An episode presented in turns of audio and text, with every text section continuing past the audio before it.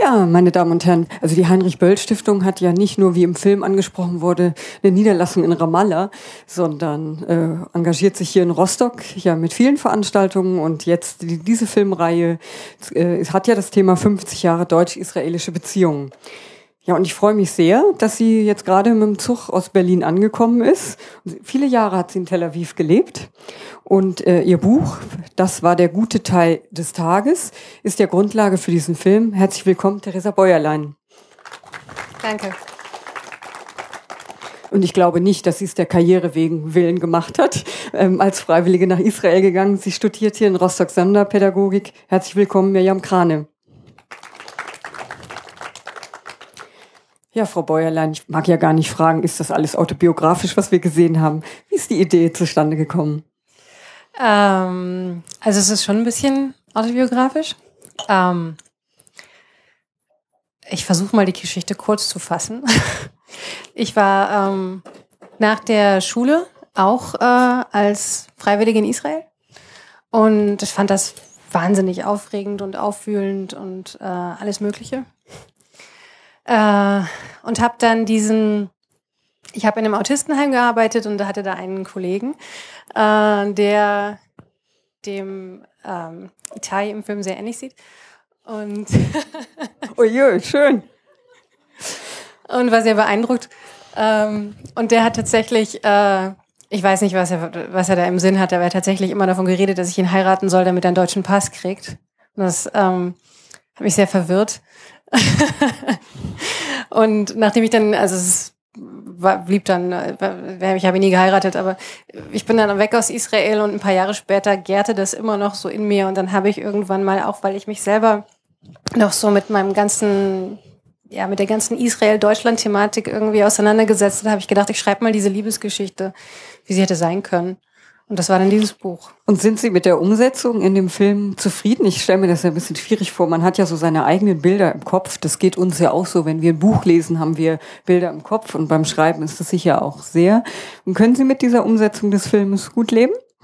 Ja, also ich mag auch die Regisseurin total gerne. Ich habe mich auch mit ihr getroffen, bevor sie, der Film verfilmt worden, äh, das Buch verfilmt worden ist.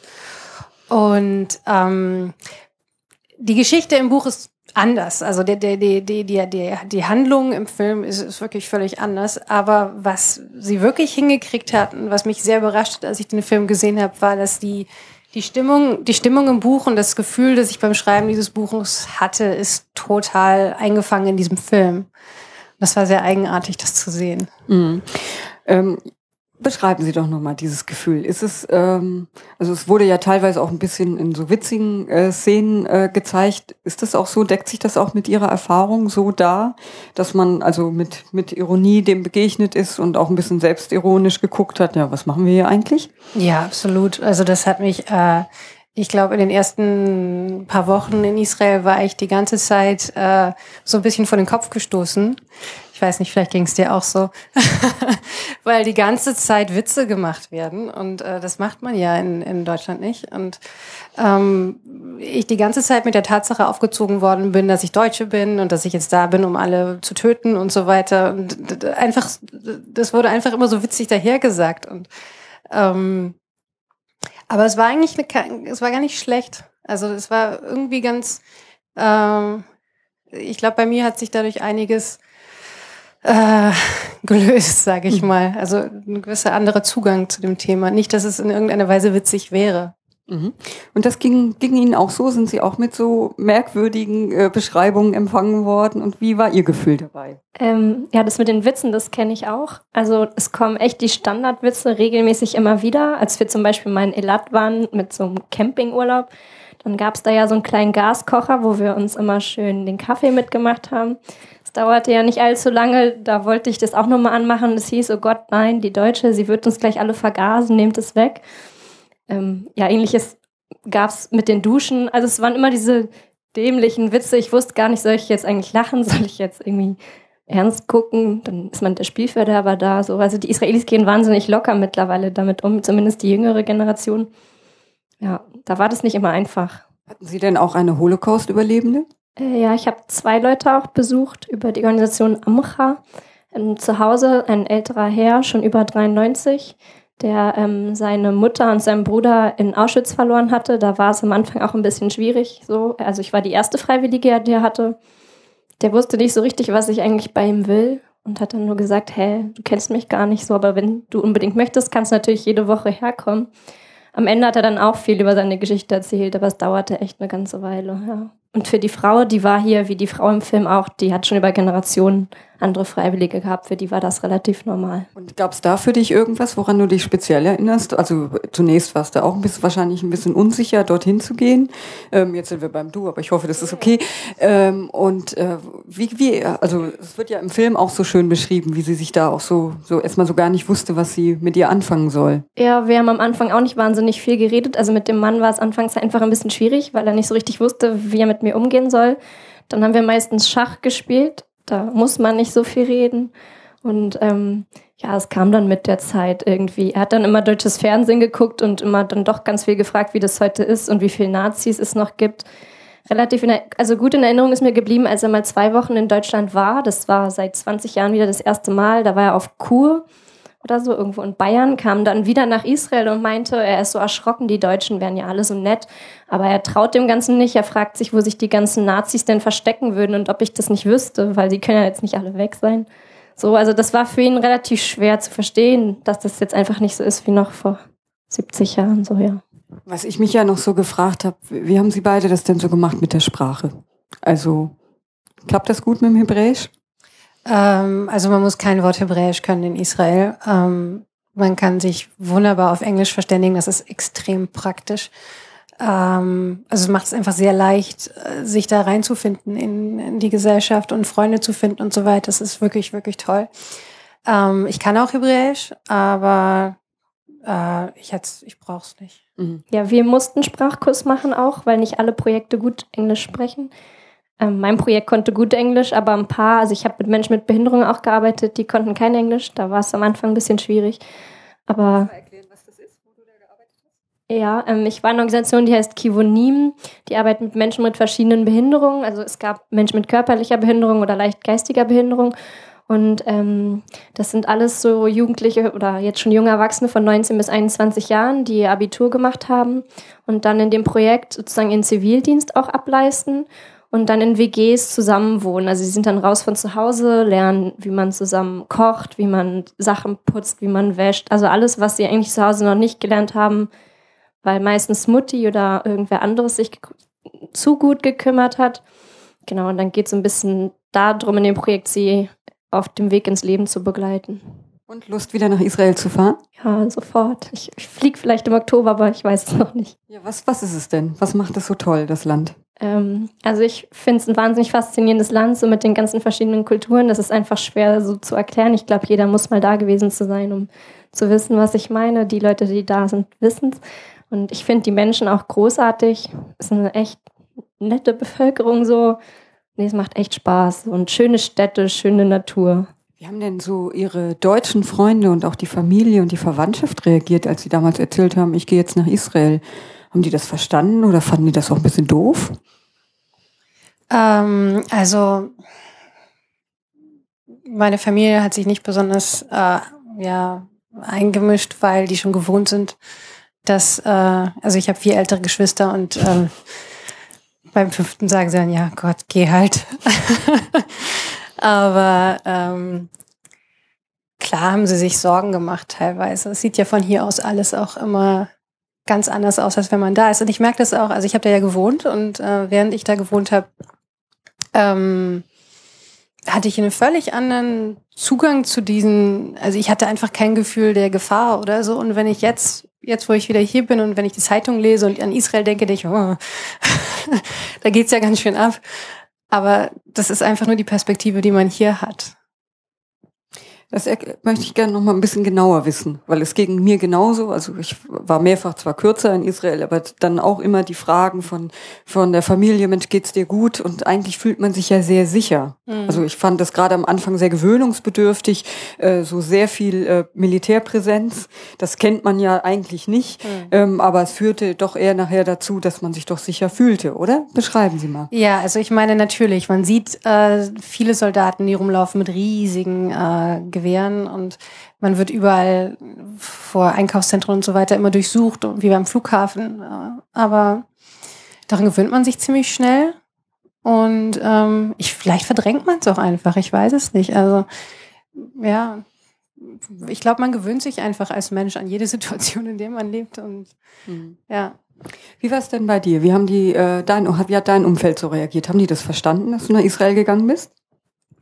Ähm, ja, also unsere Familie ist sehr verbunden schon mit Israel schon. Ich bin nicht die erste, die mit Aktion Sühnezeichen weggegangen ist. Und ich bin auch nicht die erste, die mit Aktion Sühnezeichen nach Israel gegangen ist. Ähm, ja, mein Onkel hat zum Beispiel auch in Israel geheiratet. Dadurch war das jetzt nicht so ein Riesenthema. Und in Sorgen hat sich da gar keiner gemacht.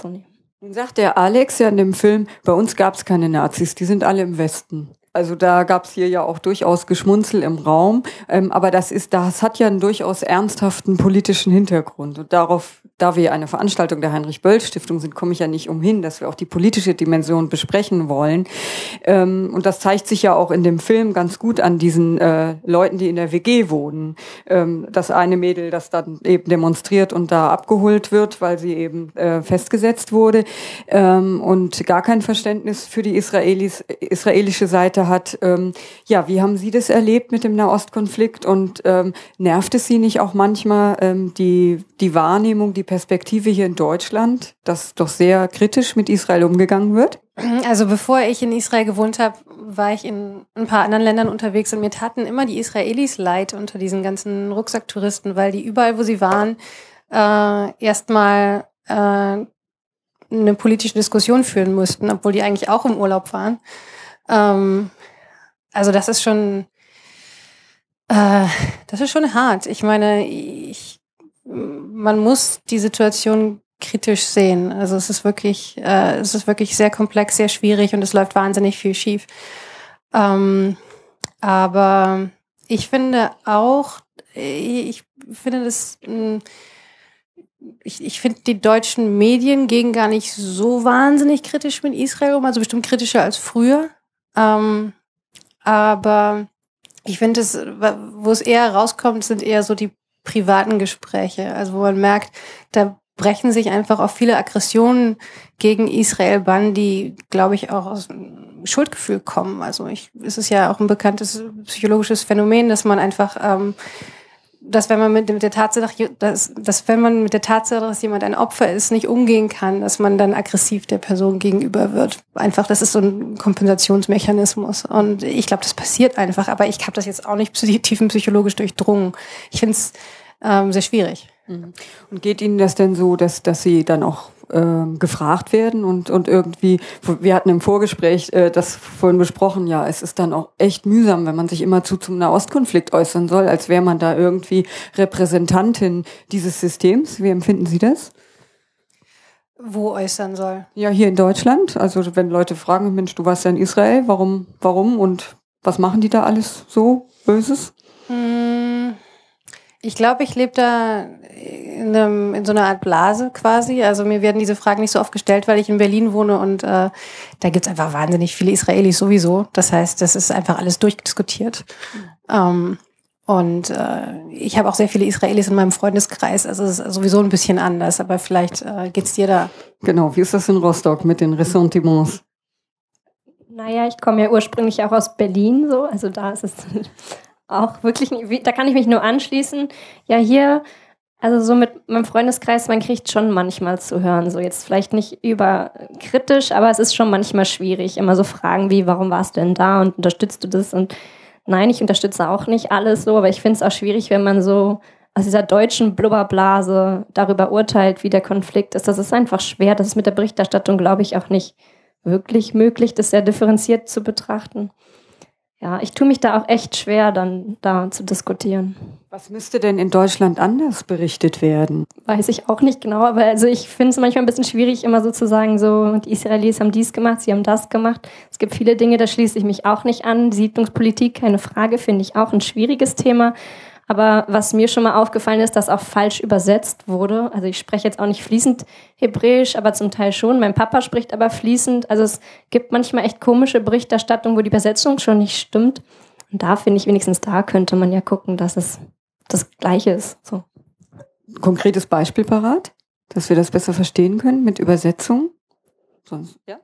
Ja, es war irgendwas, also ich weiß es jetzt nicht mehr wortwörtlich, aber als die drei Israelis da an der Westbank ermordet wurden, dann hatte ähm, ein Palästinenser irgendwie, er hatte wortwörtlich gesagt, es war, um sich zu rächen, aber also in der Berichterstattung haben sie was ganz anderes gesagt. Also ich weiß nicht mehr, was da gesagt wurde.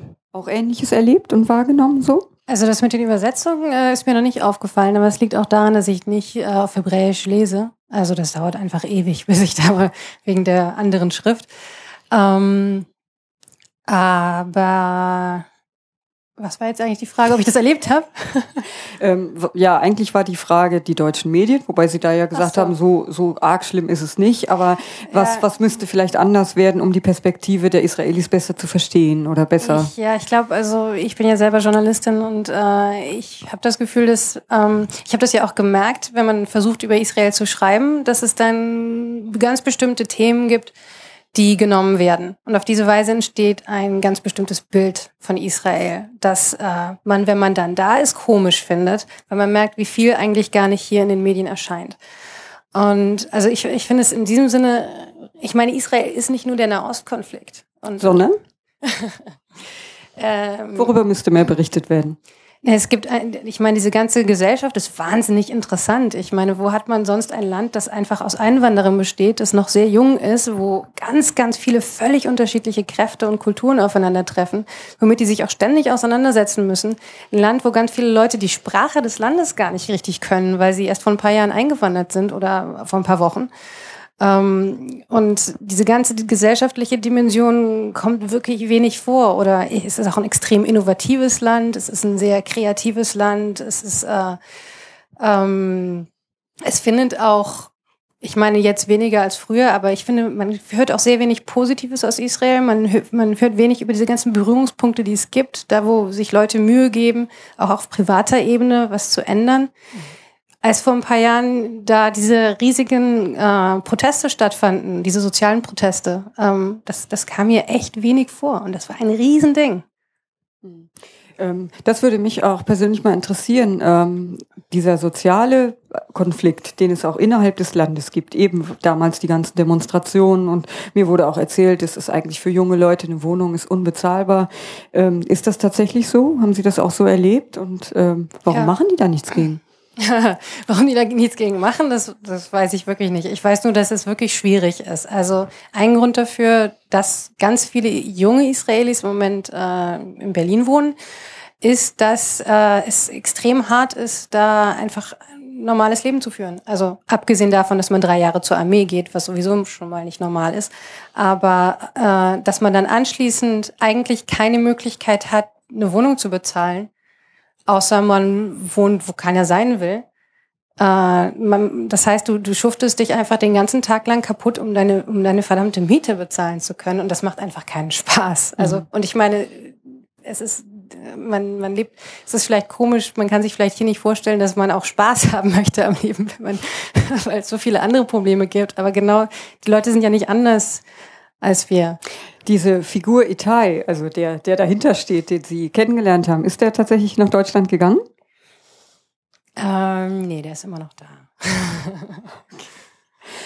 ja, meine lieben Gäste, ich schaue mal in die Runde. Gibt es Ihrerseits Fragen oder Bemerkungen?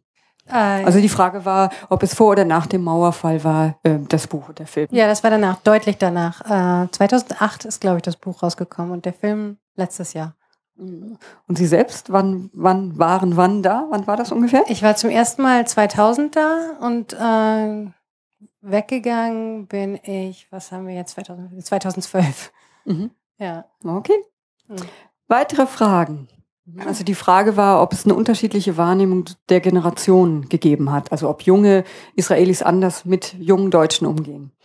Also da kannst du wahrscheinlich auch noch was zu sagen. Aber ähm, ich kann sagen, dass äh, ich generell extrem freundlich behandelt worden bin, obwohl das Thema immer da ist.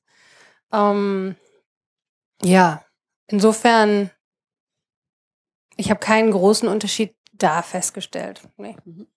Und bei dir, bei Ihnen? Also einen großen Unterschied habe ich so auch nicht festgestellt. Ich meine, die jungen Leute, wenn die dann hören, man kommt aus Berlin, dann ist es immer, oh, Berlin und jeder kennt irgendwen oder war schon mal in Berlin. Und genau, die jungen Leute machen eben diese vielen Witze. Das macht die ältere Generation jetzt nicht so. Also das mit dem Humor finde ich, das sind dann eher die Jüngeren. Die Älteren, ja, ich behandeln dich auch alle freundlich. Sie viele sind natürlich interessiert, gerade die älteren fragen, also so habe ich es erlebt schon mal so und was war mit deiner Familie so? Das habe ich mir dann auch schon mal anhören müssen so. Ja, aber generell sind da alle doch sehr aufgeschlossen auch, würde ich sagen heutzutage. Ja, weitere Fragen. Genau, also die Frage war, ob es den Buch und das, äh, nein, das Buch und den Film auch auf Hebräisch gibt. Also das war jetzt der ganze Film war auf Deutsch, ja, weil es gibt die die äh, eigen die Originalversion ist auf Deutsch, Englisch und Hebräisch. Ja, also doch, das stimmt natürlich. Wenn die Leute die Figuren sprechen, sprechen sie auf Englisch und Hebräisch. Ah, und dann genau, ist es also Untertitel. So. Es gibt nämlich hm. auch eine ganz deutsch synchronisierte ah, Version. Ah, okay, nee, das war's nicht. Eine nee. ganz hebräische gibt's nicht. Mhm. Und ist das Buch schon irgendwo außerhalb von Deutschland ähm, erschienen? Nee, leider nicht. Aber daran können wir noch arbeiten. Ja. ja. Weitere Bemerkungen? Aber es gab bestimmte Rezeptionen von jüdischer Allgemeine oder irgendwie ähm, Zeitungen oder ja. Magazinen in Israel. Haben die was, was haben die zu dem gesagt? Also ich weiß nicht mehr, ob die jüdische Allgemeine was gemacht hat, aber die Haaretz in Israel hat was gemacht. Äh, also das ist ja die größte Tageszeitung. Ja. Ähm, der Film lief auch in Israel. Also hm, haben Sie da irgendwie Reaktionen mitbekommen oder, oder wie, wie, ja, wie wurde es da so rezipiert? Äh, ich glaube ziemlich gut. Also ich habe die, äh, die, die Rezension in Israel ehrlich gesagt äh, nicht gesehen. Ich habe die Regisseurin gefragt, wie kommt der an und sie meinte gut. Die beiden Figuren oder die drei Figuren in der WG, haben Sie wirklich sowas in der Art erlebt? Ich meine, die sind, ja, erzählen Sie mal, gibt es solche wirklich oder? also als ich mir vorgestellt habe, ich müsste, ich käme da hin und müsste in dieser WG ähm, jetzt mich zurechtfinden, na, na gut, das ist schon eine Herausforderung, oder? Ja, also ich war in äh, so einer WG, meine war nicht ganz so vermüllt. ähm, uns haben sie einquartiert in einer Wohnung, ähm, das war ganz eigenartig. Da hatte eine äh, alte Frau drin gewohnt und die hatte die Wohnung vermacht der ähm, Organisation, wo ich gearbeitet habe. Und da waren noch ihre ganzen Sachen drin. Äh, und es war sehr eigenartig. ähm, aber diese Typen, also die, die, die, die es in dem Film, die in dem Film gezeigt werden, die gibt es tatsächlich. Also finde ich gar nicht, sieht extrem aus, ist aber gar nicht so. Mhm. Schon ganz gut getroffen.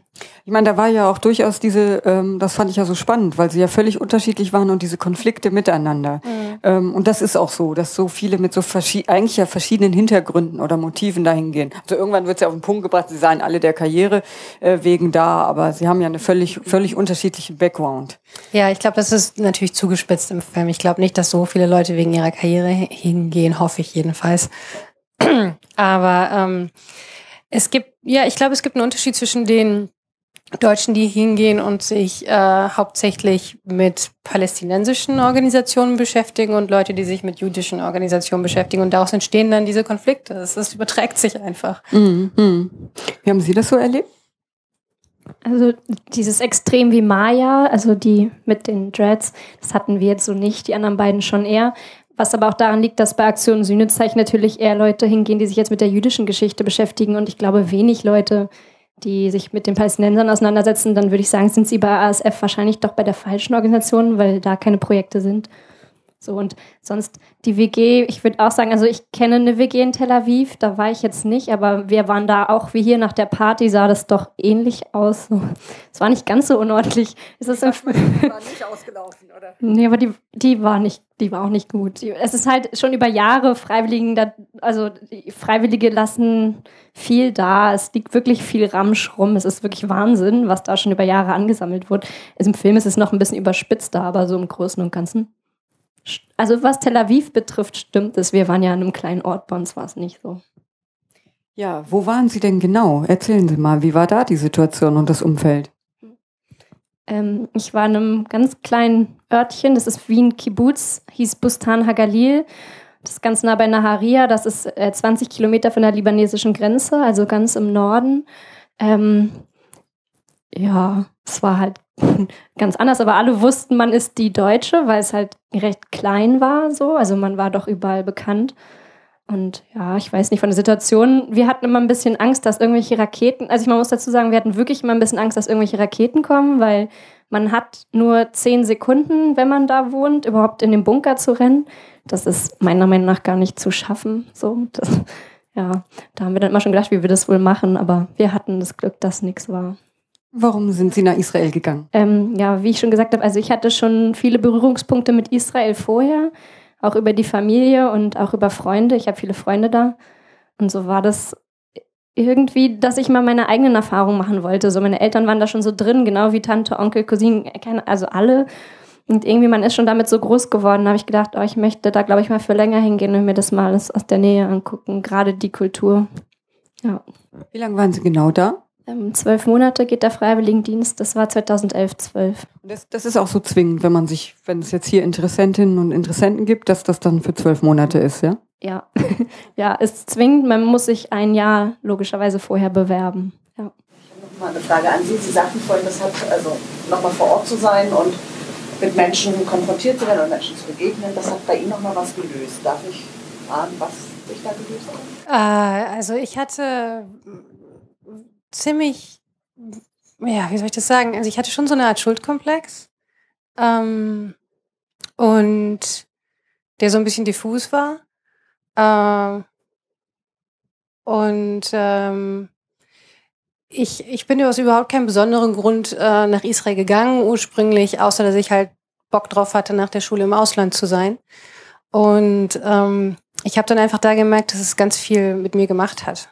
Ähm, und äh, für mich war das befreiend, mich mit jungen Israelis auseinanderzusetzen. Und es war für die, für die auch so. Also ich habe wirklich auch Freunde, die gesagt haben, ähm, dass, dass, sie, dass das heilsam für sie war. Also dass sie einfach Deutsche immer nur so als fiese Figuren aus irgendwelchen Konzentrationslagerfilmen im Kopf hatten und die Sprache nicht hören mochten und so weiter. Und äh, dann haben sie mich kennengelernt und mich Deutsch reden hören und fanden das alles nicht mehr so schlimm. Und äh, also mir hat es total viel gebracht, da zu sein. Ja. Weitere Fragen? Ja, da oben bitte. Ich habe mal eine Frage zu den Freiwilligendiensten. Wie sieht das aus, äh, Frauen, Männer, so vom Verhältnis und äh, welche Altersspanne? Man könnte jetzt sagen, das Verhältnis war immer so, dass äh, man geheiratet werden äh, soll. Nein, aber das war die Frage nach dem zahlenmäßigen, nach der zahlenmäßigen Relation. Können Sie dazu was sagen? Ähm, es ist mittlerweile sind es mehr Frauen als Männer, gerade weil der Zivildienst abgeschafft wurde. Früher waren es deutlich mehr Männer. Jetzt sind die Frauen stark am Überholen. Ja, Alter, vor allem, ich glaube, ja, vor allem von 18 bis 25. Aber der Freiwilligendienst ist offen für jeden. Also wir hatten in unserer Generation mal eine, die war 56. Ich war ja mit einer anderen Organisation da, mit dem äh, deutsch-israelischen Verein ursprünglich. Ähm, da waren auch, also und, und da, wo ich gearbeitet habe, waren auch Freiwillige aus ganz anderen Ländern. Also da waren auch Franzosen und ähm, Australier, glaube ich. Ähm, die waren schon auch teilweise so Mitte 30. Also es kommt darauf an, mit welcher Organisation man hingeht. Also wenn man sich für den Freiwilligendienst äh, interessiert, einfach im Internet surfen und man, man findet verschiedene Organisationen, die sowas anbieten, ja? Ich glaube, es gibt echt viel, oder? Ähm, Auswahlkriterien, vielleicht dazu noch mal ein bisschen? Man musste nicht durch ein Assessment Center, ne? Nein. Ähm, ja, man muss sich einfach bewerben. Es gibt bei ASF, was ein bisschen besonders ist, ist recht aufwendig, die Bewerbung, sagen viele. Also man muss Fragen beantworten. Oft ist es irgendwie nur so ein Ausfüllbogen oder vielleicht irgendein Motivationsschreiben. ASF hat spezielle Fragen. Ich glaube, sieben oder so, ich weiß nicht, ist jetzt auch nicht total schwer. Einige schreiben da zwei Seiten, andere fünf. Aber ähm, ja, da gibt's gibt's im Internet alles. Und dann auch Fragen zur Geschichte, warum gerade mit ASF, warum mit dem Holocaust, so hast du schon Berührung gemacht. Das ist jetzt bei ASF so, das weiß ich nicht, wie das woanders ist. Ja, ich schaue mal in die Runde, ob es jemanden gibt, der vielleicht nach heute Abend dies als Idee sieht, äh, sowas in Angriff zu nehmen. Kann ich irgendwo ein Nicken erkennen? Ja, so, vielleicht rattert es ja dann noch ein bisschen. Und, aber es wäre ja schön, wenn es ein bisschen Lust drauf gemacht hat, oder? Ich habe auch Prospekte mit, also falls jemand eins haben will. Ganz zufällig hat sie ein paar äh, Prospekte mit. Das ist ja wunderbar. Ja, bitte. Also eine Frage hätte ich noch. Jetzt sind Sie ja beide aus Berlin. Und da sah man ja auch die Mauer. Und wie sehen das eigentlich, wie haben Sie das eigentlich wahrgenommen, diese, diese Sicherungsmaßnahmen? Ähm, ja, also wir haben halt am Anfang hatten wir drei Wochen Seminar. Da waren wir eben auch in der Westbank und den besetzten Gebieten. Da ähm, hat man schon deutlichen Unterschied natürlich gesehen, so zu Israel. Und, aber sonst habe ich es nicht so mitbekommen, weil im Norden merkt man davon nicht viel, da ich jetzt nicht in Jerusalem war. Wie war das Mauererlebnis für Sie? Ja, ich glaube, äh, die offizielle Terminologie ist äh, Sicherheitszaun oder so ähnlich, nicht Mauer. Früher gab es ja so einen Begriff antifaschistischer Schutzwall, das war aber auch ja. irgendwie ein bisschen komisch, ne? ähm, es gibt irgendeinen Euphemismus dafür, wobei man sagen muss, dass es natürlich auch nicht alles eine Mauer ist, sondern teilweise echt ein Zaun. Das ist ziemlich problematisch, weil ähm, man sieht ihn eigentlich nicht. Also außer man fährt jetzt auf einer bestimmten Strecke von Tel Aviv nach Jerusalem oder so, aber meistens nimmt man dieses Ding gar nicht wahr. Und äh, ich glaube, das führt auch dazu, dass man äh, als Israeli, aber auch als Besucher das Ding ausblendet. Also man mhm. Und und also ich merke das. Äh, mein Mann ist Israeli und äh, ist aber nicht. Ach, da. dann gab es also doch so eine Eheschließung. ja, ja, es gab dann letztlich doch eine. Ähm, aber ähm, und manchmal finde ich es wirklich schockierend, wie wenig der eigentlich weiß. Also, der weiß echt weniger über sein Land als ich, weil wir so anders damit aufwachsen. Also es irgendwie klar ist, dass man sich darüber informiert und er ist halt ein normaler, äh, junger, relativ unpolitischer Mensch. Wo ich denke, äh, der Zaun, hast du davon schon mal gehört? Und so, ah ja, der Zaun. okay, ja. ja. Aber er arbeitet nicht in der Diskothek in Neukölln. Nein. Wie Itai das ja, oder die Freunde von Itai das wollten. Ja, ich schaue nochmal in die Runde können aber keine weiteren Fragen erkennen. Ich denke mal, Sie sind ja sicher auch noch einen Moment hier. Wir müssen uns nämlich hier so langsam entfernen, weil ja der nächste Film anfängt. Aber zum Abschluss doch so die Frage, ähm, was würden Sie sich denn wünschen, so aus deutscher Sicht, also auch aus Ihrer Erfahrungssicht, äh, ja, zum, zum Verhältnis Deutschland-Israel? Gäbe es da irgendwas, wo Sie sagen, da, das würde noch mal so einen Knoten lösen und das alles ein bisschen, ja, nicht, nicht so beladen und so kompliziert machen? Ich glaube, dafür ist einfach wichtig, dass jeder mal dahin fährt. Es lohnt sich auf jeden Fall. Man versteht vieles besser. Das wäre jetzt absolut auch meine Antwort. Also ich hatte, äh, nachdem ich da war, echt das Gefühl, es müssten eigentlich alle mal dahin. Es muss, muss einen Austausch geben. Ähm, und es klingt jetzt ist vielleicht ein bisschen äh, nicht ähm, klar geworden, aber es macht auch wirklich wahnsinnig viel Spaß, da zu sein. Also ich finde, das Verhältnis müsste sich echt entkrampfen. Das ist echt leicht gesagt, aber es ist auch nicht so schwer, denn in dem Moment, in dem man sich irgendwie persönlich begegnet, passiert das einfach. Mhm. Da ist der Appell ja ganz klar. Dorthin fahren, das Land, die wunderschöne Landschaft genießen, die Menschen, die, ja, die das spannenden Essen, das Geschichten. Essen ist wahnsinnig gut. Ähm, die Musik und vieles, vieles mehr.